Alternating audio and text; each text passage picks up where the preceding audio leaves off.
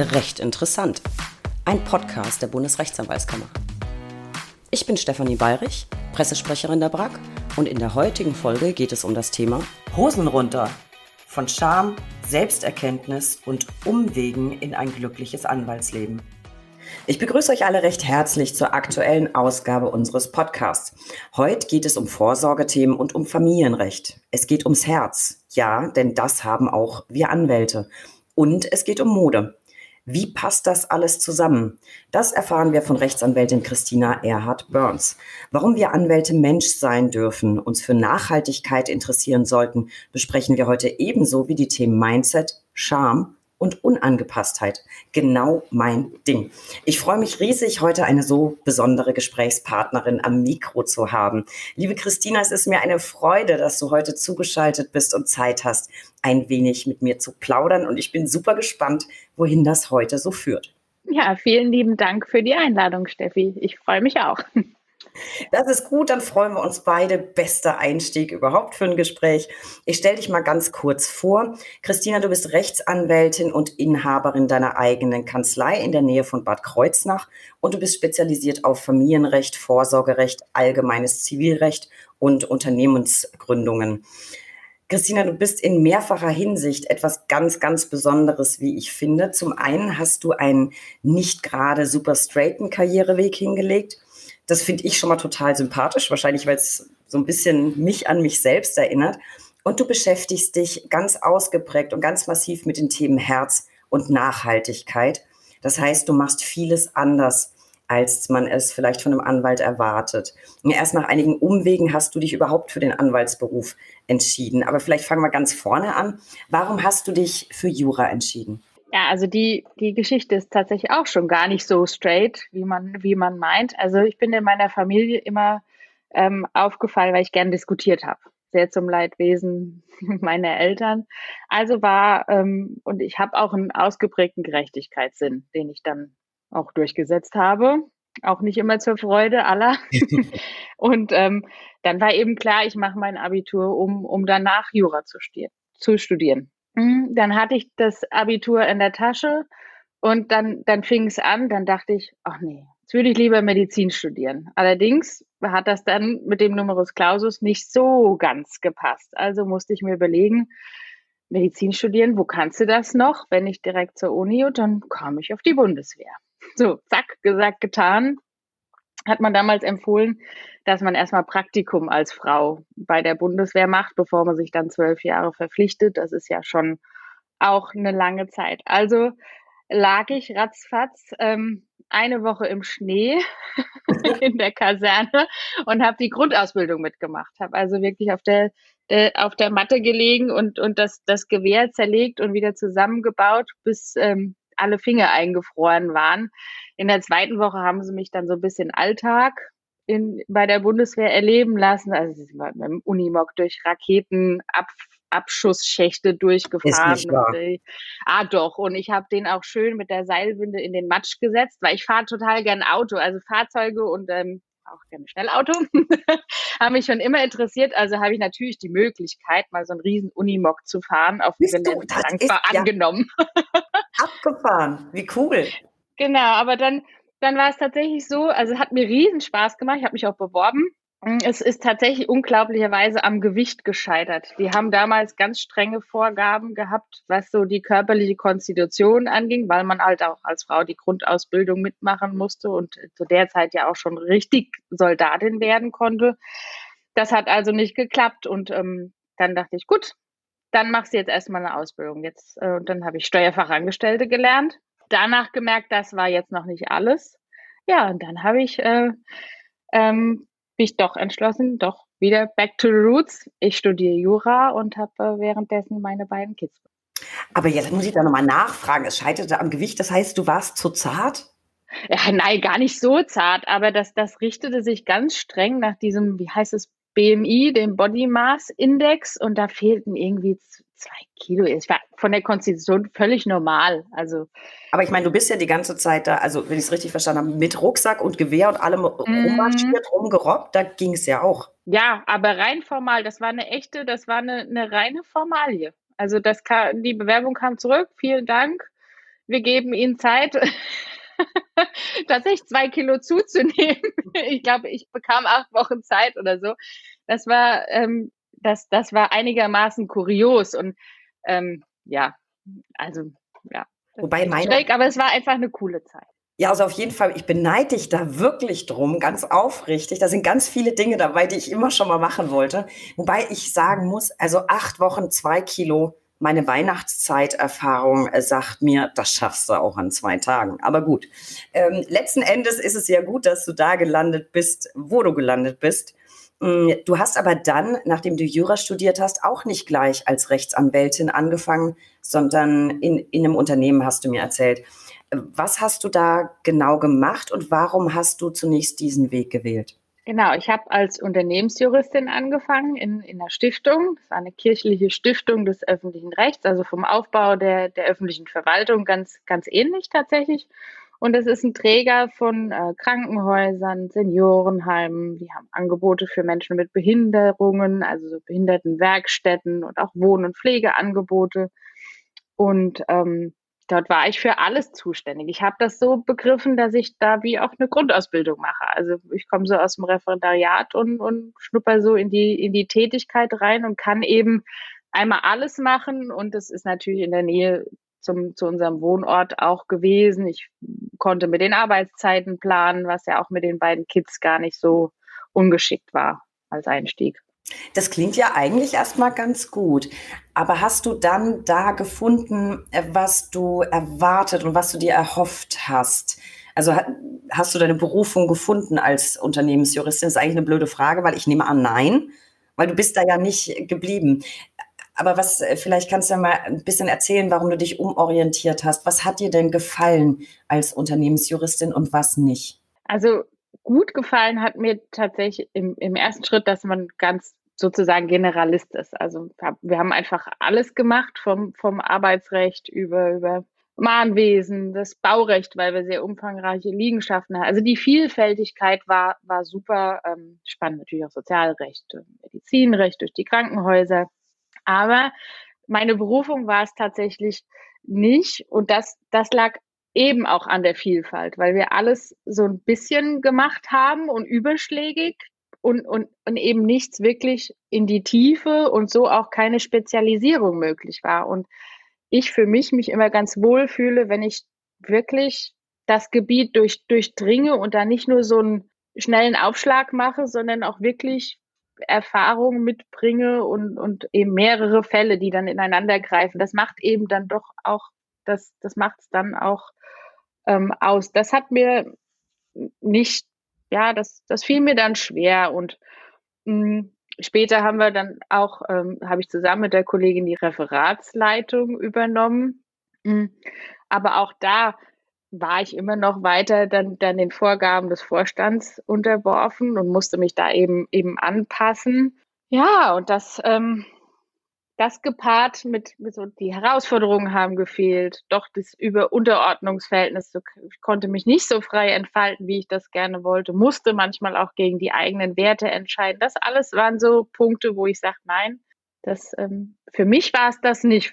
Kann ich, kann ich gut verstehen. Also ich finde es grundsätzlich ja erstmal eine schräge Kombi, dass du fit sein sollst im Sozialrecht und im Baurecht. Das ist jetzt keine Kombi, die man relativ häufig hört.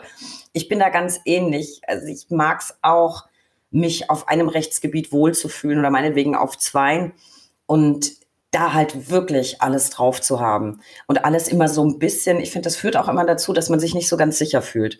Und das ist was, womit ich nicht, ich persönlich nicht so gut zurechtkomme. Was ich gut nachvollziehen kann, dass es einem schwerfällt, nach Vorgaben zu arbeiten, wenn die den eigenen wieder, oder den eigenen Überzeugungen zuwiderlaufen. Und so Überordnungs-, Unterordnungsverhältnisse kann ich auch verstehen, dass das nicht jedermanns Sache ist. So, was würdest du sagen, was, was, hat das, was hat das mit dir gemacht? Also richtig glücklich warst du nicht. Wie bist du damit umgegangen? Hm, wie hat sich das auf dich, auf deine Persönlichkeit, auf dein Wohlbefinden, was auch immer ausgewirkt? Und war es schwer, dir das einzugestehen, dass du irgendwie nicht so ganz richtig da bist, dass du nicht ganz hinpasst? Mhm. Also unerfahren, so direkt am Anfang bin ich damit ähm, ganz gut zurechtgekommen.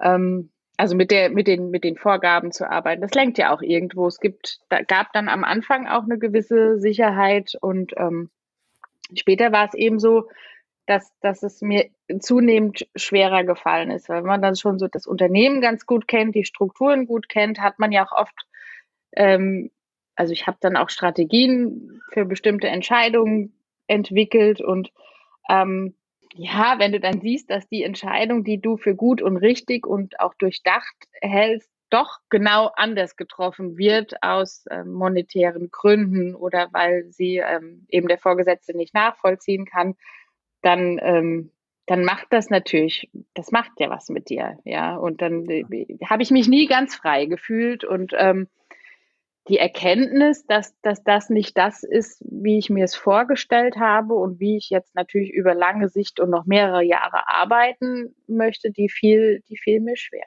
Also das kann ich wirklich so sagen, weil äußerlich betrachtet, ich meine, wenn, wenn du da drauf geschaut hast, war das ähm, ja auch ein toller Job mit toller Bezahlung. Das war alles sicher, das war safe, das war alles prima. Ich hatte auch gar keine Konflikte oder offene Auseinandersetzungen. Das war mehr so, dass das Hadern in mir selbst und äh, dieser, dieser Zwiespalt einfach zwischen dem, wie ich mir es vorgestellt habe, wie, wie mein eigenes Wertekostüm ist und der, der Tätigkeit, was halt permanent irgendwie kollidierte. Und ähm, ja, wenn du, das, das kennen bestimmt auch viele, wenn man so die eigenen Bedürfnisse fortwährend unterdrückt, dann, dann, dann, wie gesagt, dann macht es was. Mit mir hat es auch was gemacht. Es hat mich letzten Endes krank gemacht. Also dann Magenschmerzen und äh, Kopfschmerzen und nicht gut geschlafen. Also das waren dann schon so die, die Alarmsignale sozusagen, die dann aufgetaucht sind. Ich finde es ganz, ganz großartig, dass du heute mit uns darüber sprichst und auch so offen, weil ich glaube, dass es ein Thema ist, das sicher nicht alle, aber vielleicht viele im Lauf ihrer beruflichen Wege, im, im Lauf der Karriere mal erwischt und ich glaube, ganz viele von uns kennen das, diese, diese Zweifel, mache ich hier das Richtige? Soll ich das Risiko eingehen, nochmal anzufangen? Ich brauche Sicherheit. Was soll ich machen? Soll ich nicht einfach durchhalten? Vielleicht ist es ja nur eine Phase, vielleicht liegt es an mir. Mm, also du hast uns schon gesagt, du warst extrem unglücklich und es hat sich auch auf, auf, deinen, auf dein körperliches Befinden ausgewirkt. Und ich finde es ganz toll, dass wir auch mal solche Themen besprechen, weil das muss ja nicht das Ende sein. Und ich glaube, dass da draußen vielleicht der ein oder andere zuhört, der sich jetzt gerade ähnlich fühlt und nach Orientierung sucht. Vielleicht magst du ein bisschen deine wertvollen Erfahrungen mit uns teilen. Wie lange hat es gedauert, bis du dir selber eingestanden hast, man, mir geht's körperlich echt scheiße. Und ich glaube, ich weiß, was die Ursache ist und ich weiß, was ich ändern muss. Also vielleicht kannst du diesen Prozess noch mal ein bisschen beschreiben, weil ich stelle mir das also ich kenne diese Zweifel auch. Ich hatte die auch schon in der Vergangenheit. Hm, mir fiel es relativ schwer, mich, mir das einzugestehen und dann zu sagen, so, Cut. Vielleicht kannst du mal so ein bisschen äh, aus dem Nähkästchen plaudern, Christina. Ja, das mache ich gerne. Also ich kann das vorwegnehmen. Das hat auch bei mir ganz, ganz lange gedauert, mir das einzugestehen und da auch hinzuschauen und zuzuhören, mir selbst auch.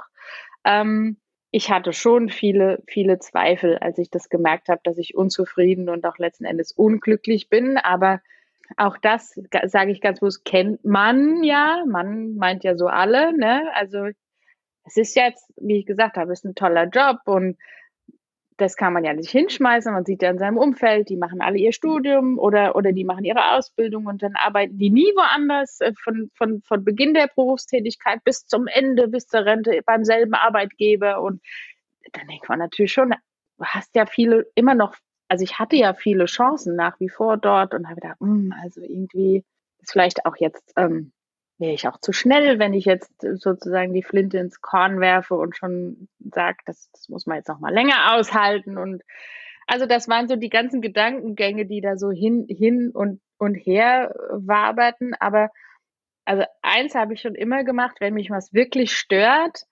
dann dann jammer ich auch mal oder schimpfe, aber dann komme ich auch schnell ins Tun. Und dann habe ich eben gesagt, okay, ich muss jetzt, ich komme nicht weiter. Ich habe mich tatsächlich gefühlt, als würde ich feststecken. Also weder, es gab weder ein Zurück noch ein, noch ein Vorwärtsschauen.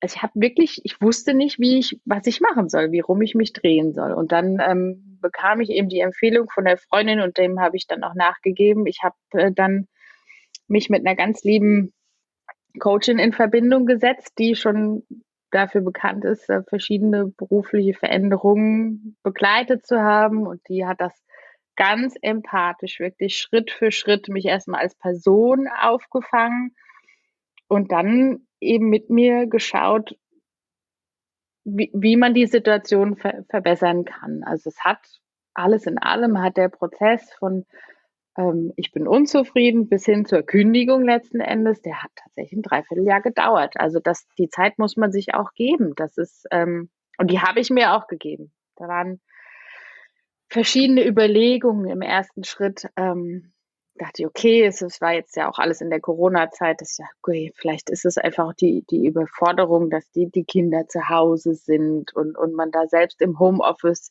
immer so hin und her gerissen ist. Vielleicht liegt es irgendwo daran. Also habe ich ähm, den, die Stundenanzahl runtergeschraubt und dachte, gut, wenn ich mehr Zeit für Privates habe, was ja auch als Leitung dann schwierig ist. Allein das schon ja.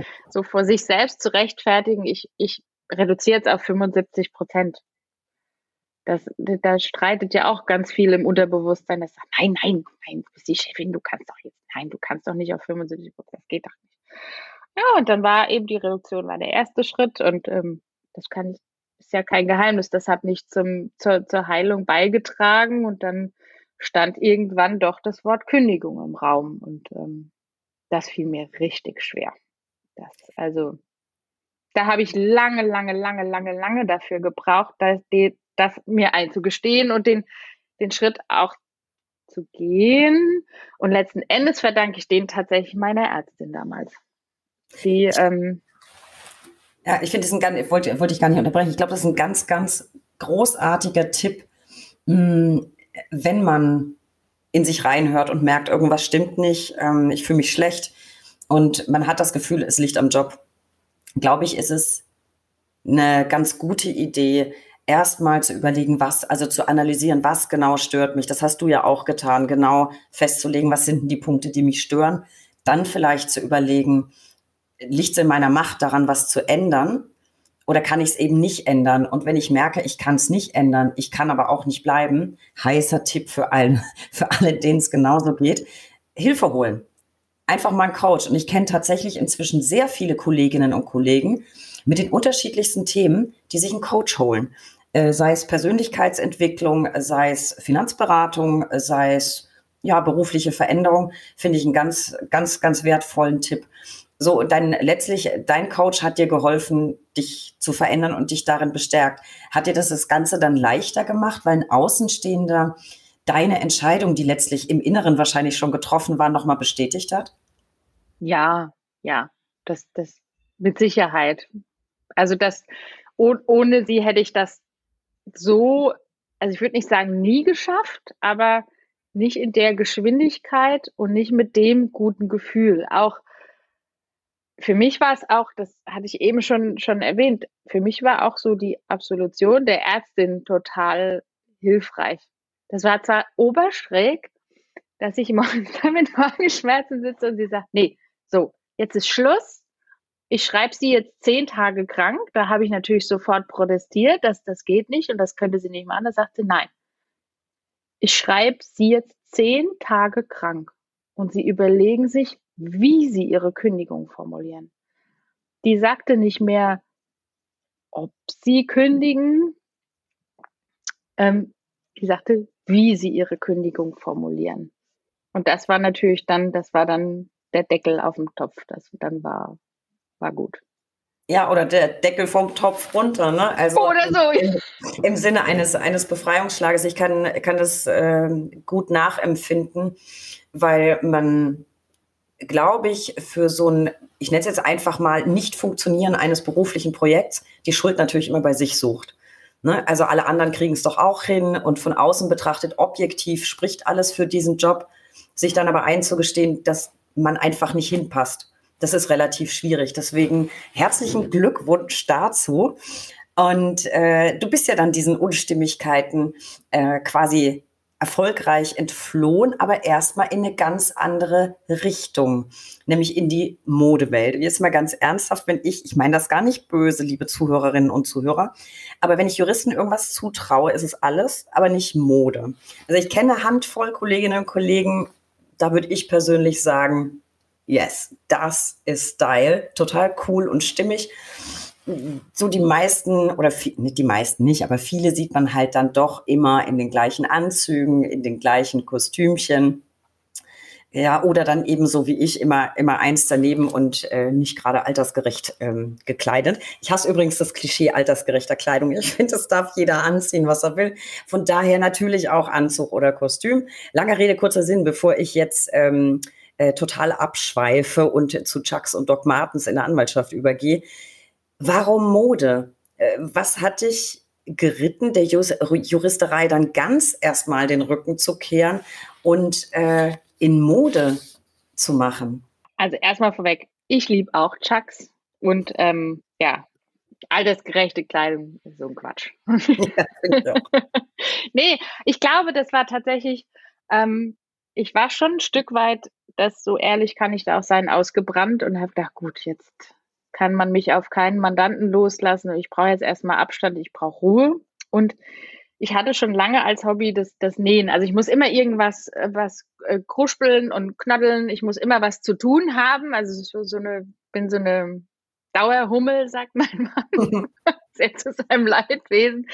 Und dann war das wahrscheinlich in dem Moment, das kam dann auch äh, Stück für Stück durch die Begleitung auch mit, mit, mit, mit, mit meinem Coach. Also es war nicht nur die Begleitung raus aus dem einen, sondern auch rein in das andere.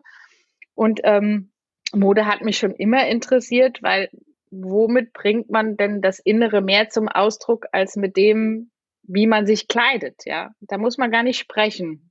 Und ich bin eher, gehöre auch eher tendenziell so zu der stillen Sorte. Das hat mich also schon immer fasziniert und war auch so in der, in der Jugend, ähm, die, die InStyle habe ich dauerhaft abonniert gehabt, auch super schräg. Heu, heute schmunzel ich darüber, aber das war für mich immer so, ja, so ein bisschen eine Traumwelt und das hat mich einfach immer interessiert. Dazu kam dann natürlich dieser, der Aspekt des, ähm, des Hobbys. Ja, und dann, äh, ja, war, war, war eben klar, es geht eher in genau die andere Richtung zur Juristerei, nämlich in Mode. Ja, aber vielleicht ist das ja gerade ganz gut. Und ich persönlich bin auch der Meinung, stimme ich dir absolut zu, Mode ist immer ein Statement. Das finde ich absolut auch. Mm, das wissen oder wussten auch meine Eltern. Bei mir war Mode immer ein Zeichen von Rebellion. Und so ganz abgelegt habe ich das ja bis heute nicht.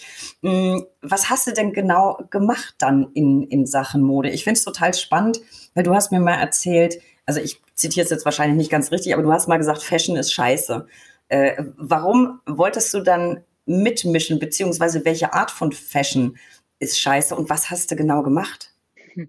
Also ich habe ähm, schon parallel zur Tätigkeit im, im Unternehmen noch, habe ich ähm, Tina Thaler und Co. gegründet, erstmal im Nebenerwerb und ähm, habe eben im Rahmen dessen ähm, eine nachhaltige kleine Handmade-Kollektion für Kinder und Damen entwickelt, weil ich so zu der Zeit auch für meinen Neffen genäht habe und ähm, nachhaltig deshalb, ich habe damals zu dir gesagt, Fast Fashion ist scheiße. Ah, also ich habe ein, ein, ich habe eine große, große Abneigung gegen diesen Überkonsum und irgendwie noch das zehnte 2-Euro-T-Shirt. Das ist mir wirklich ein absoluter Dorn im Auge. Und man sieht, man, man schafft ja heute, ist, haben wir ja auch ein viel größeres Bewusstsein, welche Probleme nicht nur Klimaschutz, sondern auch halt menschlich und sozial mit diesem ganzen Thema einhergehen, mit dieser Überproduktion, den Produktionsbedingungen. Und dann war eben klar, das war so, ja, nicht aktivistisch, aber es war mir so ein, oder es ist mir immer noch ein Herzensanliegen und deshalb war das eben nachhaltig. Nur Bio-Baumwolle fair produziert, fair produziert nicht zuletzt deshalb, weil äh, ich das äh, selbst gemacht habe. es war so also auch ein, ein Stück weit auch so rückblickend war das auch Heilungsprozess aus der vorhergehenden ja. Tätigkeit. Also. Das heißt, Handmade heißt in dem Fall alles, was du verkauft hast, war Christina Made. Yep. Ach so, ich habe, du hast ja eben schon gesagt, du kannst nähen, aber du kannst so gut nähen, dass ich wünschte, ich könnte das auch. Ich kann das nicht. Ich würde das so gern können. Also wenn du irgendwann anfängst, Kurse zu geben, ich buche gleich ein, weil mein näherisches Können erschöpft sich darin, tatsächlich Patches auf meine Metalkutte zu nähen. Das geht gerade noch so. Ich könnte jetzt nicht behaupten, die sind alle gerade, ist aber auf einer Metalkutte nicht so schlimm. Aber ich würde das so gern können, dass du irgendwo einen, einen tollen Stoff siehst ja, fasst den an, dass das, Design passt und sagst so, und daraus will ich ein Sommerkleid. Ich würde so gern können. Ja. Ähm, ja, das macht auch viel Spaß. Wenn ich jemals Kurse gebe oder wir machen mal einen Privatkurs für dich. Das für dich. Ja, das wäre doch, das, äh, das wäre doch gut. Und es haben jetzt ganz viele Zeugen gehört, ich kriege privaten Nähunterricht bei Christina. Nichts Kompliziertes. Ich liebe äh, kurze, gerade geschnittene Röcke mit, natürlich mit Gummizucht, damit man schön viel essen kann. Ja, mega. Das kriegen wir auf jeden Fall hin, weil ich bin auch eher geradlinig unterwegs. Passt. Schaffen und wir zwei. Da wird es da wird's kompliziert. Es gibt nichts, was ich so sehr liebe wie Röcke und Kleider mit Hosentaschen. Ja, ich, ich liebe das, das ist so großartig. Ähm, ja, bevor wir jetzt da ausufern und abschweifen, das besprechen wir alles nachher. Und sollte das irgendwann klappen, werde ich es auf Instagram zeigen, was ich dann als ja, Rock oder Rock-ähnliches Gebilde zustande gebracht habe mit Hosentaschen. So, Christina, Sehr schön, freue mich. Ja, nicht so wie ich mich. Äh, du hast noch nicht mich erlebt an der Nähmaschine, da brauchst du viel Geduld. Aber du bist ja entspannt. Sag mal, gibt es deine Firma noch? Oder hast du die auf Eis gelegt? Ja, ja, die gibt's, die gibt's schon. Sehr, sehr reduziert, weil ich natürlich gerade auch wenig Zeit habe zum Nähen und dann mache ich auch keine große Werbung. Da kommt schon immer mal noch eine Weiterempfehlung, weil das Streifenshirt sehr, sehr beliebt war oder ist. Da kommt schon immer mal noch was und das, das mache ich auch gerne, weil es ein Herzensthema ist und deshalb, ähm, ich würde es auch nicht aufgeben wollen. Also dazu habe ich auch zu viel steckt da zu viel von mir drin. Da liegen ungefähr immer noch zweieinhalbtausend ökologisch produzierte Labels und, und Größenetiketten und auch Materiallabels. Da steckt so viel Herzblut und auch Zeit drin. Was ich aber ähm, sicherlich irgendwann machen will, ist, dass ich vielleicht das nochmal weiterentwickle und wie man so schön sagt, skaliere und dann auch die Produktion outsource und das ein bisschen größer auflege. Tatsächlich ist es im Moment eher so, wenn ich eine kreative Idee für mich selbst habe, so wie du das eben sagtest, ich finde einen, ähm, einen schönen Tänzelstoff, der ja auch sehr nachhaltig ist und habe da irgendwie einen Blusenschnitt im Sinn, weil die, die ich mir gerade ähm, gekauft habe, mich doch irgendwie zwickt und das nicht optimal ist, mhm. dann passe ich sowas ganz gerne an und dann, wenn ich es richtig gut finde, dann stelle ich es auch in den Webshop und dann können das ähm, auch die Kundinnen bestellen. Und das würde ich mir gerne offen halten. Das möchte ich gerne behalten. Kann ich verstehen. Ein, ein Träumchen. Wie gesagt, ich wünschte, ich könnte das auch. So, jetzt gehen wir mal noch einen Schritt weiter in deiner, auf deinem umfassenden äh, Karriereweg. Ein weiteres kleines Steinchen. Du hast ja dann doch den Schritt in die Selbstständigkeit gewagt und bist jetzt Anwältin. Was hat für dich den Ausschlag gegeben? Wie, wie kamst du drauf? Ähm, wobei mir aufgefallen ist, selbst in Sachen Mode hattest du ja ein, ein nicht gerade unjuristisches äh, Schlagwort, nämlich Partner in Crime. Wer hat dich inspiriert, ermutigt? Wie kamst du darauf, doch noch selbstständige Anwältin äh, zu werden? Und glaubst du, dass der Weg dahin letztlich für dich doch irgendwie vorbestimmt und vorgezeichnet war? Wie denkst du da heute drüber? Also rückblickend war das, das sicherlich. Das fing in kleinen Schritten an. Ich habe ähm, mit, mit dem Nähen und nur mit der Kleidung begonnen. Dann habe ich irgendwann das Konzept noch weitergedacht. Wahrscheinlich, weil ich schon gespürt habe, dass ich eher ein Berater bin und kein, kein Verkäufertyp. Das ist bis heute so. Ähm, dann habe ich ähm, eine nachhaltige Stilberatung dazu genommen. Und die trug den Titel oder trägt es noch. Das war Style Partner in Crime, weil den können wir alle gut gebrauchen, wenn wir morgens vorm Kleiderschrank stehen und denken, ist, das Ding ist voll, aber ich weiß wirklich nicht, was ich damit anstellen soll. Und dann habe ich eben da ähm, das so entwickelt, dass ich Stil- und Farbberatung nicht so spießig mit, mit Fächer und Programm und wie, wie man das so kennt, entwickelt habe.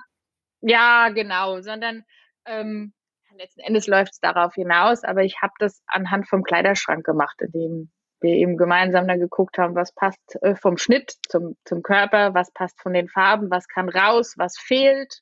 was ist zu viel, worauf muss man achten und dann eben auch das, was vorhanden ist, primär, primär auch als Outfits kombiniert und gar nicht so irgendwie mit riesen Shoppingliste, weil das war gar nicht mein, mein, mein Ansatz. Und wenn, bekam die Kundin eben eine nachhaltige Option, wenn sie was einkaufen mussten. Und im Rahmen dieser Beratung, ähm, das machen häufig klassischerweise ja die Damen, die dann gehört haben, ähm, dass ich eigentlich Juristin bin. Das ist süß, ne? Eigentlich Juristin bin. Dann, kennen, kennen wir ja auch alle. Der Nachbar hört, ach, du bist, du bist Anwalt, du bist Jurist, ja, da kann ich doch mal was fragen. Also irgendwie Ärzte und Juristen werden das ja nie los, ja. auf ihre Freizeit im Restaurant nicht. und ähm, dann, dann waren das Fragen, die, die mit großer Unsicherheit gestellt wurden und auch oft familienrechtliche Hintergründe hatten. Also ich bin unglücklich in meiner Ehe und wie, wie, ich weiß gar nicht, wo ich anfangen soll oder ähm, ich bin schon geschieden und, und lebe mit der Tochter, ich würde aber lieber woanders in Deutschland leben. Und dann war das ganz schräg. Also ich habe festgestellt, dass ich die Fragen, also ich habe mich dann jeweils da reingefuchst, weil ich da keine Vorkenntnisse hatte. Ich habe Familienrecht erfolgreich, sowohl im Studium als auch im Jahr ignoriert. ja, dann habe ich eben gemerkt, dass ähm, da auch die Persönlichkeit eine große Rolle spielt und ich die ganz gut unterbringen kann und ich die Zwischentöne hören kann und mir das große, große Freude gemacht hat, äh, die Fragen zu beantworten. Und dann habe ich mich so ein bisschen damit befasst, doch Anwältin zu werden, bin auf euren Podcast gestoßen und habe mich da inspirieren lassen, indem ich eben den, den Kollegen zugehört habe und dachte, Mensch, das ist gar nicht mehr so, wie ich mir das immer vorgestellt habe. Das berühmte Standesdünkel, das alles so steif und unnahbar und auf Krawall gebürstet, sondern ich habe gemerkt, Mensch, es gibt schon ganz viele großartige, tolle Kollegen und das scheint wirklich, das, das ist, das könnte gut werden. Ja. Und dann habe ich beschlossen, äh, mich doch um meine Zulassung zu bemühen. Auch da wieder Wechsel erkannt und wupp, wupp. Ich, ich finde das so, ganz ehrlich, Christine, ich finde das so unfassbar schön. Ähm, und zwar so schön, dass ich äh, bin so ein bisschen gefühlsduselig, könnte am liebsten heulen, weil das und das, dieser Podcast ist ja so ein, so ein Herzensprojekt von mir. Und mein Ziel ist, künftigen Kollegen oder einfach der Welt da draußen nahezubringen, was für, für tolle Anwälte es gibt, wie, und Anwältinnen vor allem, wie vielfältig dieser Beruf ist und ähm, jetzt mal zu hören, dass das tatsächlich ankommt und funktioniert, muss ich sagen, habe ich ein, ein bisschen ein, ein Tränchen im Knopfloch. Und das freut mich sehr, dass das, was man sich so als Ziel gesetzt hat, dass das tatsächlich funktioniert. Das freut mich riesig. Jetzt verrat uns noch, glaubst du, das war der richtige Schritt? Bist du jetzt glücklich? Fühlst du dich jetzt wieder wohl in deiner Haut? Ja, ja, ja. also ein großes Ja zu allem. Nein, doch, ich bin sehr glücklich da, wo ich gerade bin. Ja. Das, das strahlst du auch aus. Was würdest du sagen, schätzt du am allermeisten darin, Anwältin zu sein? Du hast ja jetzt die ultimativen Vergleiche. Du warst Unternehmensjuristin mit Sozialbaurecht, Medizinrecht. Du warst Modeunternehmerin, bist es noch und jetzt Anwältin. Was, was schätzt du am meisten an diesem Beruf? Also ganz klar die Freiheit. Ich glaube, das würden viele bestätigen, aber das, so fühlt sich's auch an. Ich bin sehr freiheitsliebend und das war eben die, die wertvolle Erfahrung im Unternehmen, dass es das Konstrukt nicht ist. Und, und ich berate gerne. Ich berate gerne persönlich, individuell und ganz, ja, einfach von Mensch zu Mensch. Und ich kann das so herrlich gerade unterbringen, indem ich auch, auch dann die Zwischentöne höre und ich kann mir die Freiheit nehmen. Und wenn was nicht gut läuft, dann, dann, dann darf auch geschimpft werden. Da ermutige ich gerade dazu, weil Unterdrückung, auch das habe ich ja am eigenen Leib erlebt, das bringt einfach auf Dauer nichts. Das, das funktioniert nicht. Und ich glaube, das ist das optimale Beispiel, um mal sich selber oder vielleicht auch allen da draußen klarzumachen, hm, es ist gar nicht unbedingt angezeigt zu bereuen, dass man zuerst vielleicht in der falschen Sparte gelandet ist, sondern erst jetzt kannst du ja das, was du jetzt gefunden hast, so richtig schätzen. Und mit Sicherheit hat dich das, was du vorher gemacht hast, auch ein Stück weit zu dem gemacht, was du, was du jetzt bist. Und was du jetzt genau. machst, da sprechen wir jetzt noch ein bisschen drüber. Ich hatte schon angedeutet, Familienrecht, Vorsorgeteam, Unternehmensgründung. Erzähl mal so ein, so ein bisschen, was genau machst du jetzt die meiste Zeit in deiner Kanzlei? Genau, also im Moment überwiegend ähm, im Familienrecht. Das ist da begleite ich außergerichtlich, gerichtlich die Mandantinnen. Hauptsächlich sind es Mandantinnen auch, aber das liegt halt auch so ein bisschen an der, an der Komponente und an der Ausrichtung und auch an mir als Person. Ähm, kommen, nachdem sie sich getrennt haben, teilweise inzwischen auch äh, in dem Gedanken, sich zu trennen und wissen noch nicht so ganz, wie sie das ähm, am geschicktesten angehen. Und klar, jetzt am, am Anfang, ich mache es jetzt noch nicht so lange, ähm, knappes halbes Jahr, ähm, macht man natürlich auch noch viel andere Sachen, wenn dann auf einmal der Nachbar kommt und sagt, ach ja, so, jetzt bist du Anwältin. also ich mache schon auch noch ein paar andere Sachen und mein zweites Herzensthema ist auch die, die Vorsorge.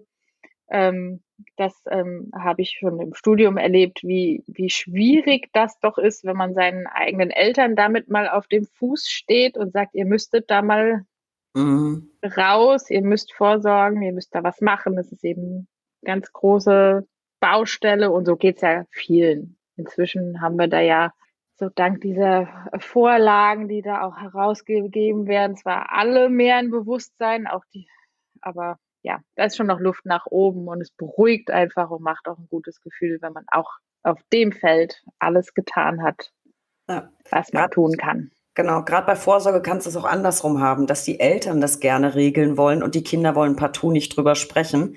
Ähm, dass auch, äh, ja, die Vergänglichkeit irgendwann der eigenen Eltern ja. hat. Also es sind äh, alles, was du dir rausgesucht hast, das finde ich ganz spannend, sind also sowohl Familienrecht als auch Vorsorgerecht oder Vorsorgethemen ja extrem emotionsgeladene Tätigkeitsgebiete. Und du wiederum bist ein Mensch mit extrem viel Herz.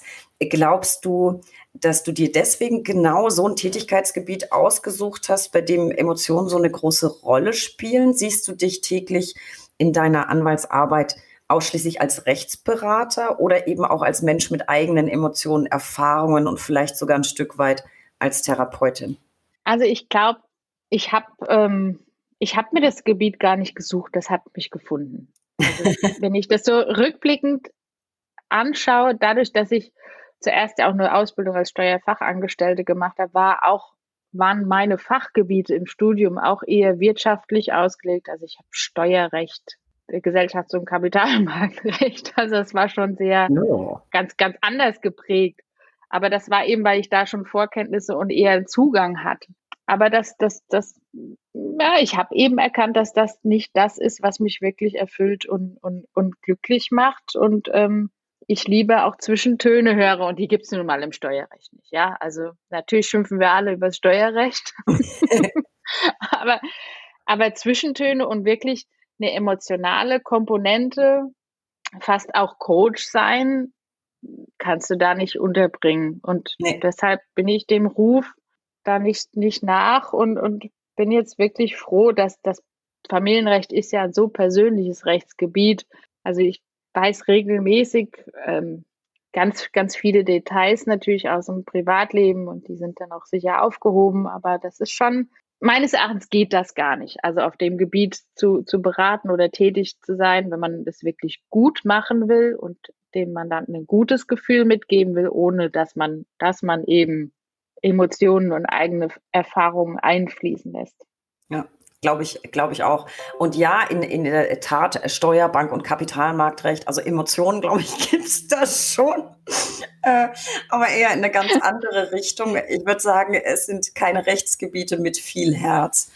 Und das hatte ich ja vorhin schon angedeutet. Was mir an dir eben besonders aufgefallen ist, ist deine sehr, sehr herzliche, offene Art.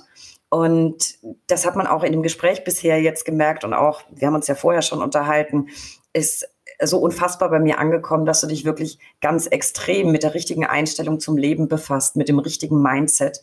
Ähm, das strahlt auch aus jedem Post von dir auf Instagram, dazu kommen wir auch gleich noch. Und Was mir da nämlich vor allem aufgefallen ist auf Instagram, die Hashtags, die du verwendest, die klingen äh, beim ersten Durchlesen nicht wirklich nach Anwaltskanzlei. Da schwingt auch immer sehr viel Herz mit. Äh, mir gefällt es wahnsinnig gut. Mal so ein paar Beispiele, damit die Zuhörer wissen, wovon ich rede. Du hast unter deinen Posts zum Beispiel Hashtag Büro mit Herz, mit gutem Gefühl. Ich höre dich. Anwältin mit Herz, setz dein Segel. Das, daraus schließe ich, dass dir tatsächlich nicht nur was deine Person betrifft, sondern auch in der Anwaltsarbeit Menschlichkeit, Herzlichkeit und Nahbarkeit extrem wichtig ist. Warum? Ich finde, uns Anwälten tut es, kann es nur gut tun, wenn wir auch das Herz zeigen. Also wenn wir zeigen, dass wir auch ein Mensch mit Gefühlen sind, die auch ähm, jetzt nicht nur rein, rein streng abprüfen und einen Rat geben, sondern e eben auch, wie ich schon mal sagte, Zwischentöne hören. Und das, dass mein Herz zeigt, heißt ja nicht, dass, dass, dass die Kompetenz auf, auf fachlicher Ebene deshalb weniger ist. Also das meint man ja immer. Also auch ich habe gedacht, oh, wenn ich das mich jetzt so persönlich und nahbar zeige, darf ich das überhaupt? Kann ich das überhaupt?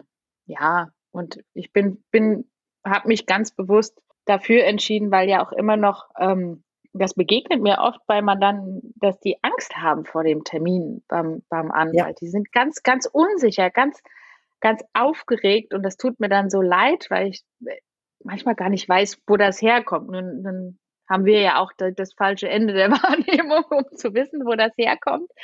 Aber mir begegnen dann schon auch, auch Erfahrungsberichte und dann, dann, dann kann man nur mit dem Kopf schütteln. Also ich glaube, das kann uns nur gut tun. Und es ist Teil meiner Persönlichkeit, wie du ja auch schon gesagt hast. Und, und mir tut es gut und es gefällt auch den Mandanten sehr, dass es mich eben als Ganzes gibt, als Person. Ich halte da nichts zurück, ich verberge da nichts. Wenn mich was ärgert, dann schimpfe ich auch ähm, das Unterdrückung ist keine Option mehr für mich, nee. Das, das finde ich ganz, ganz großartig. Und ich will damit jetzt nicht sagen, jeder Anwalt muss sein wie du. Ich glaube, der Zauber liegt darin, authentisch zu sein. Und da es deiner Persönlichkeit entspricht, sich eben ganz viel mit Herz und Menschlichkeit und Gefühl zu befassen, glaube ich, macht das dich zu einer richtig guten Anwältin. Und ich glaube, dass für jeden Mandanten mit seinen speziellen Bedürfnissen irgendwo da draußen ein Anwalt existiert. Ich glaube, bei mir persönlich, wenn ich mir das jetzt vorstelle, wäre es abhängig von dem rechtlichen Problem, das ich gerade habe. Ich bin jemand, bei dem es extrem wichtig ist, dass das Miteinander funktioniert von demjenigen, dessen Rat ich in Anspruch nehme oder dessen Leistung ich in Anspruch nehme. Es gibt Rechtsgebiete, da wäre es mir, glaube ich, auch am liebsten, ich hätte so ein ich habe da gleich ein, zwei Kollegen, die ich gut kenne vor Augen, so ganz tough und ganz sachlich und ganz abstrakt im Umgang mit mir dann aber anders. Mm, es gibt aber Rechtsgebiete oder rechtliche Probleme, da wäre es mir extrem wichtig, dass ich so mit ganz viel Herz aufgefangen werde mit meinem rechtlichen und persönlichen Problem. Und ich glaube, dass die Mandantenstruktur genauso vielfältig ist wie die Anwaltschaft heute. Und deswegen glaube ich zu jedem ähm, ja, Mandantentöpfchen gibt es ein passendes Anwaltsdeckelchen. Und deswegen finde ich das so großartig, dass du das mit uns teilst und eben auch so, ja, so offensiv und proaktiv vertrittst. Ich bin so und ich darf so sein. Ich finde das nämlich auch. Ich teile diese Auffassung. Es heißt ja auch nicht, dass du nicht in der Sache trotzdem hart bist. Also wenn mich was wirklich ärgert, dann, dann, dann, dann wird das auch durchgesetzt und das ähm, ja, da kommt mir das zu Pass, dass ich schon zweifache Mama bin. Da bin ich auch echt streng. Mhm. Also wenn, wenn ich, wenn mir was gegen die Hutschnur geht, das hat ja, das, das eine hat ja mit dem anderen nichts zu tun. Das ist das, was ich vorhin genau. meinte. Du kannst ja trotzdem Emotionen zeigen und kannst aber in der Sache deinen Standpunkt vertreten und den auch durchsetzen. Ja, genau, das sehe seh ich ganz genauso. Das wollte ich damit gar nicht sagen, sondern eher aufgreifen, dass du gesagt hast, dass du dir selbst Gedanken gemacht hast. Darf ich das? Darf man das? Kann ich das? Soll ich mhm. das? Ähm, und ich finde ja, das, das darf man und das soll man sogar. Jetzt war ich gerade eben schon kurz bei Instagram. Da wollte ich sowieso noch mit dir drüber sprechen. Ich verlinke das mal in den Show Notes, dann können alle Zuhörerinnen und Zuhörer auch mal gucken. Man sieht auf Instagram auch dein Büro. Finde ich wirklich, wirklich genial. Hat totale Wohlfühlatmosphäre und es erinnert auch nicht so an das klassische Anwaltsbüro. Also ich habe mich gleich voll abgeholt gefühlt. Ich finde es richtig, richtig toll. Was mir aufgefallen ist, auf dem Tisch steht eine Tempobox. Ja, also werbefrei, ne? Vielleicht sind es auch Kleenex oder äh, Lidl Hausmarke, was auch immer. Äh, sagt man halt so. Worauf ich hinaus will, die steht da auf dem Tisch. Brauchst du die so oft in deinen Beratungen? Wird bei dir so viel geweint? Also bei der Einrichtung des, des Büros habe ich mir das tatsächlich so vorgestellt. So, das könnte ja mal passieren. Und dann war es mir eben wichtig, dass die ähm, griffbereit steht. Dass also de, in dem Moment kein verzweifeltes Grußspann in, in, in der Handtasche oder irgendwo im, im Jackensäckel losgeht, sondern dass äh, das griffbereit ist und äh, wieder zur Erleichterung ähm, sorgt. Ja, Einrichtung ist tatsächlich auch so ein Fable von mir. Also irgendwie habe ich ganz viele, ganz viele Interessen. Ähm, deshalb habe ich mir da so auch Gedanken gemacht, wie es ansprechend aussieht im, im Büro und ähm, genau. Aber bislang wurde, um jetzt deine Frage zu beantworten, ähm, noch nicht geweint. Doch einmal hatten wir Freudentränen tatsächlich, weil ähm, die Verhandlung der Scheidungsfolgen so erfolgreich lief, dass die Mandantin es nicht fassen konnte. Also das war ein sehr, sehr schöner Moment, der auch ähm, mich sehr gerührt hat. Das kann ich, das kann ich zugeben, ja. Ich finde, das ist die beste Anwendungsmöglichkeit für eine äh, Packung Taschentücher überhaupt, Freudentränen. Und dass man die mit Scheidung in Verbindung bringen kann, kann ich durchaus äh, selbst bestätigen. Manchmal ist eine, eine, Scheidung eine richtig, richtig gute Sache. Ich habe das, glaube ich, im Podcast schon mal gesagt. Also ich nenne meine immer gern äh, liebevoll eine gelungene rechtliche Schönheits-OP, familienrechtliche Schönheits-OP. Großartig. Apropos, ja, apropos Scheidung. Ähm, da fällt mir ein, du hast auf Instagram oft über dich als Person, als Mensch etwas gepostet und du hast einen Text veröffentlicht, gerade zum Thema Scheidung, der mich persönlich sehr berührt hat. Hm, ich zitiere jetzt einfach mal draus, damit alle wissen, wovon ich rede. Du hast geschrieben, ich habe mich lang für meine Scheidung trotz meiner beiden Kinder, beide waren fünf und sieben, geschämt. Ich dachte, ich hätte dem Vorbild anderer folgen sollen und trotz Schwierigkeiten mit dem Vater der beiden zusammenbleiben sollen. Der Kinder wegen, weil Mann das so macht. Nope. Mann war nicht ich, Mann bist nicht du. Wenn nichts mehr stimmt, tut ein Neuanfang richtig gut. Wir schauen mit gutem Gefühl nach vorn, der Kinder wegen. Dein Leben, deine Entscheidung. Da kommt mir jetzt gerade so die totale Parallele in, ins Auge gesprungen, eigentlich zu deinem beruflichen Werdegang. Aber vielleicht jetzt zu diesem Post mal ganz generell vorweg. Was hat dich dazu bewogen, derart Privates und vor allem persönliche Emotionen und Gedanken zu posten? Also keine Frage, ich bin ein Fan, ich finde das großartig und ich finde, macht unseren Berufsstand, macht uns Anwälte nahbarer und menschlicher und damit besser. Ähm, ich glaube, wir können damit sehr gut zeigen, dass wir eine Mandantin oder einen Mandanten, der gerade wirklich eine schwere persönliche Krise hat, sehr gut auffangen können, dass wir nachempfinden können, was er gerade fühlt. Also man zeigt damit Empathie, Verständnis, Fähigkeit zum Mitgefühl, Verbundenheit. Äh, man zeigt aber auch Verletzlichkeit und das können viele nicht. Also lange Rede, kurzer Sinn. Was waren deine Beweggründe, ich sage es jetzt mal so emotional die Hosen runterzulassen? Öffentlich. Einmal auch bei ähm, Mode, weißt du? Gefühle Mode. Ja, ja. ja super Brückenschlag.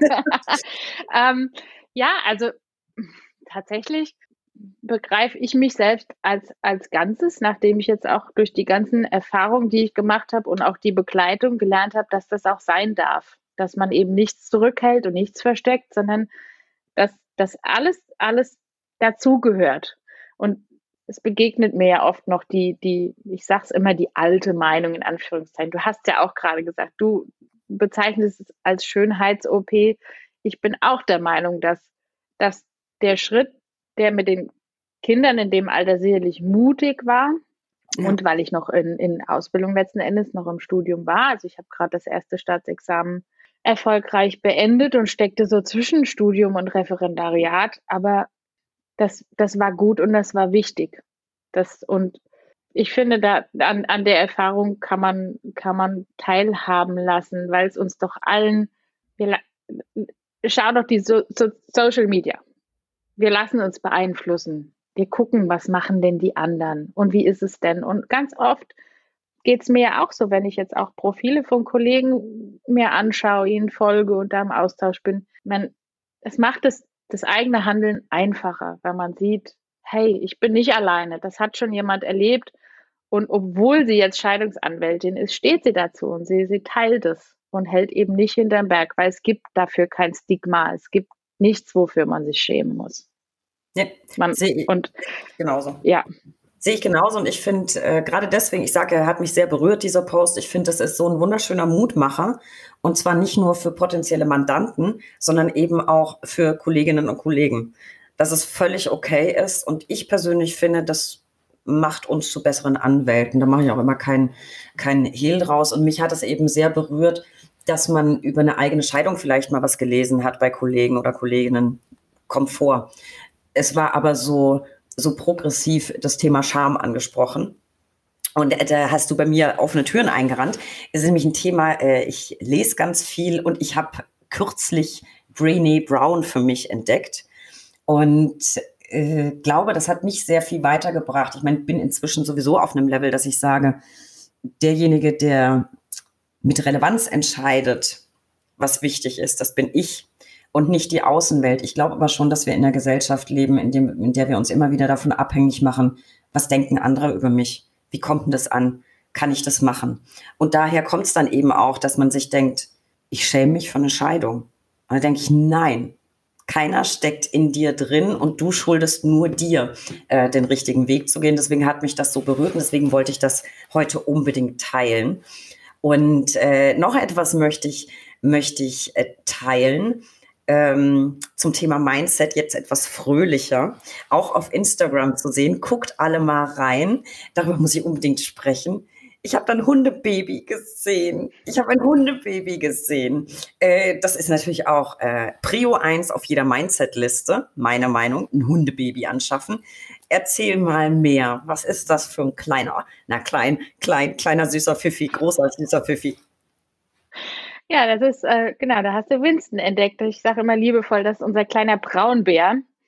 Ähm, der ist tatsächlich erst acht Monate alt, aber schon ein 35 Kilo Klötzchen. Und äh, der ist äh, vom, vom Naturell ähm, immer noch im Schoßhundalter stecken geblieben. Also er sitzt gerne auf dem Schoß. Gerade kürzlich wollte er mir auf den Schreibtischstuhl klettern, während ich was bearbeitet habe und hat sich da von der Seite dazwischen gemogelt. Nein, ja, ich liebe Tiere und ähm, ja, Winston ist, sage ich mal, das ist unser, unser letztes Kind. Ähm, genau, ein kleiner, kleiner, nein, das hatten wir schon, ein großer äh, Chocolate Labrador, genau. Und ähm, der macht uns viel, viel, viel, viel Freude. Hat natürlich das, auch seinen eigenen Instagram-Account, ne? Wie kann das auch anders sein? Genau, den verlinke ich natürlich, verlinke ich natürlich auch in den Show Notes. Äh, und ich kann das bestätigen, irgendwie ist das doch immer, egal wie groß, egal wie klein, Baby. Und was wirklich abgefahren ist, wir sprechen gerade über Winston. Die ganze Zeit lag Franzl in einem anderen Zimmer und hat gepennt. Jetzt kam er gerade reingestiefelt. Ja, nee. so, viel zum, ja, ja, so viel zum Thema eigener, so viel zum Thema eigener, äh, äh, eigener Kopf von Hunden. Und wie gehen denn so die, die Mandanten mit Winston um oder kriegen die den gar nicht zu sehen? Ja, da gucke ich ihn tatsächlich ein bisschen. Er ist, ich habe mit seinem Alter ist er noch ziemlich ungestüm und wenn dann so 35 Kilo dich anspringen, das ist nicht so nett. Also meistens ist er dann doch ähm, nicht, nicht im Büro. Also wenn ich alleine und keine Termine, ist klar, dann liegen, liegen beide, wir haben noch, einen, noch einen älteren Hund, dann liegen die beide im Körbchen und leisten mir Gesellschaft und schnorcheln so vor sich hin. das finde ich immer ganz schön. Und ähm, bei Mandanten gucke guck ich immer, wenn sie ihn schon kennen, dann, dann, dann bleibt er einfach im Büro und, und wenn nicht, dann ähm, frage ich woher oder er ist drüben im Haus und dann wollte ich nämlich auch gerade sagen, wenn es nämlich emotional aufgeladene Situationen sind und du hast da jemanden sitzen, der grundsätzlich Hunde mag, hat das ja auch schon wieder so einen Therapieansatz. Ja. ja, das wird auch genossen. Das kann ich, das, das, das kann ich auch verstehen. Also das würde ich umgekehrt auch so, auch so machen wollen. Das, Absolut. Da wird also die Ohren gekrabbelt und so und dann ist das ähm, ähm, ja, vielleicht entwickelt er mal Talent, auch so ganz brisante Situationen zu entschärfen, indem, wenn dann die Emotionen so hochkochen, kurz mal knütteln und dann, das ist ja schon, ja. Also Franz, Franz kann das. Also wenn der merkt, es ist jemand im Raum, der sehr traurig ist oder gerade nicht gut drauf, mhm. der kommt und stupst dich an. Also von daher, dann kommen Ach, die Mandanten dann noch lieber zu dir, als sie eh schon, ja. als sie es eh schon tun.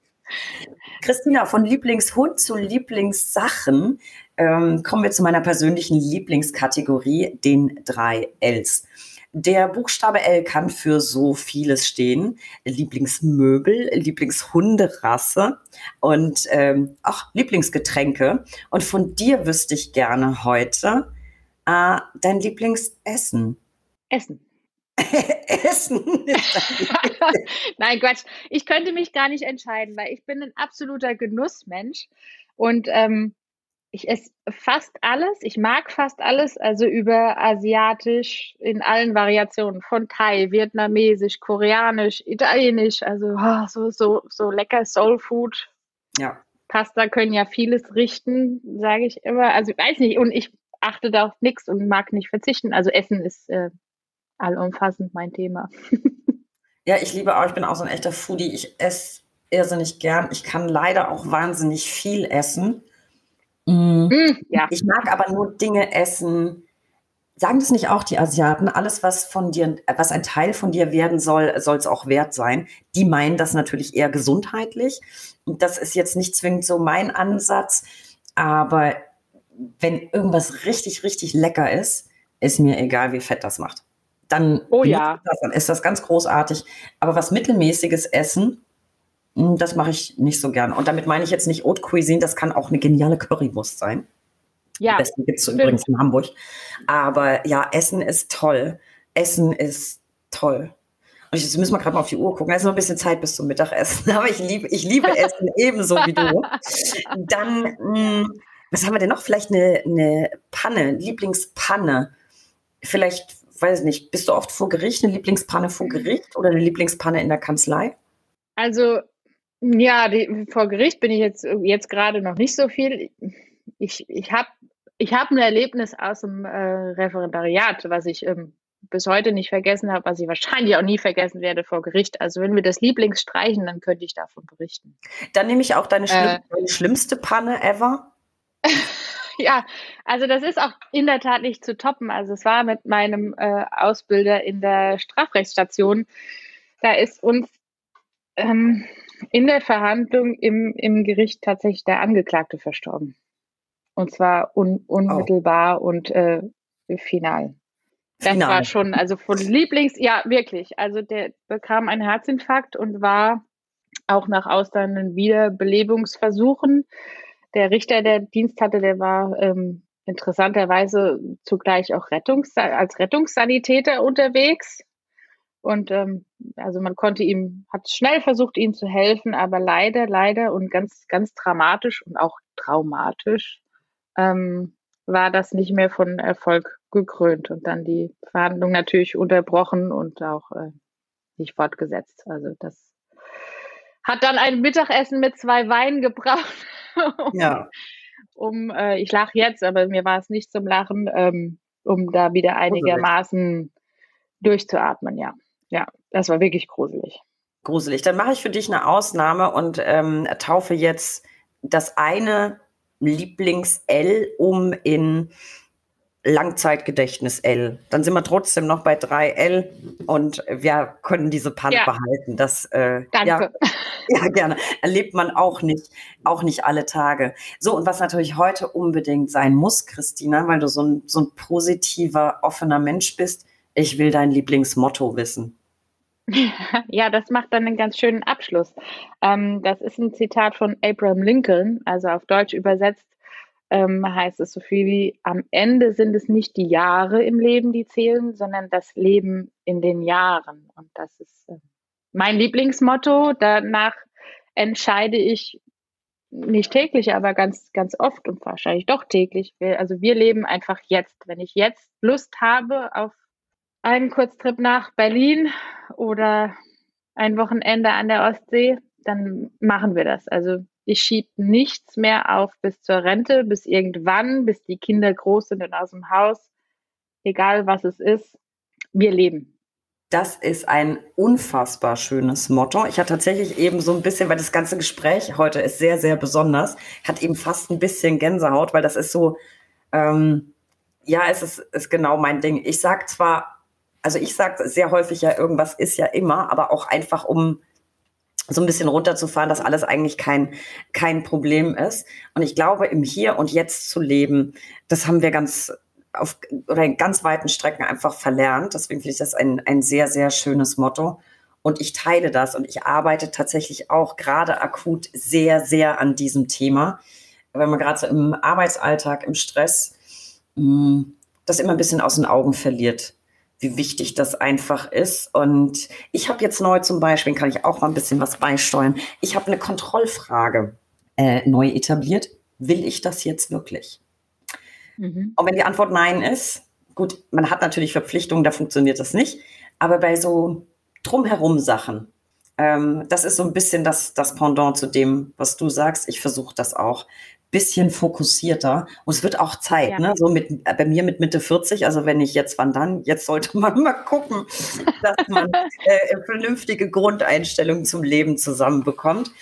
Liebe Christina, das war richtig, richtig klasse. Es war nicht nur also unterhaltsam und sehr, sehr interessant, sondern auch berührend. Und ich, ich hoffe, nicht nur für mich, sondern auch für alle da draußen, für unsere Lauscher, ähm, inspirierend.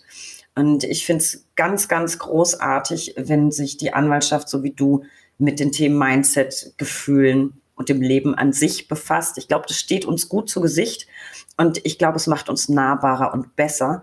Und ich danke dir von Herzen, dass du heute ja so ein bisschen deine Seele vor uns ausgebreitet hast. Das ist für mich äh, eine ganz, ganz, ganz besondere Folge. Und ähm, von daher kann ich nur sagen, vielen, vielen Dank. Ein Wort an unsere Zuhörer, denen das Ganze hoffentlich auch gefallen hat. Besucht uns bitte unter www.brack.de für tagesaktuelle Infos rund um den Anwaltsberuf.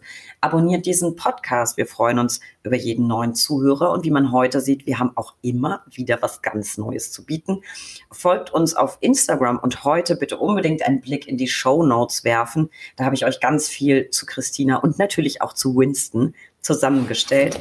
Christina, von Herzen tausend Dank und auf hoffentlich bald zu meinem Nähkurs. ich hatte ganz, ganz viel Freude an diesem Gespräch und ich danke dir. Es war mir auch eine große, große Freude, heute mit dir zu quatschen und ähm, die Erfahrung zu teilen. Und ähm, ja, da ich so gestrickt bin, freue ich mich natürlich auch auf Austausch mit denen, die jetzt zugehört haben. Dürfen wir gerne schreiben. Da freue ich mich immer Mach ja. das gerne. Christina ist verlinkt in den, in den Show Notes. Ansonsten leiten wir das auch gern weiter. Und ich habe wohl wahrgenommen, dass sie jetzt keinen Pieps mehr gesagt hat, die liebe Christina, zu meinem Nähkurs. Das machen wir gleich, wenn oh. wir geschaltet haben. Ich wünsche dir noch einen schönen Tag, Christina. Danke dir. Danke, dir auch.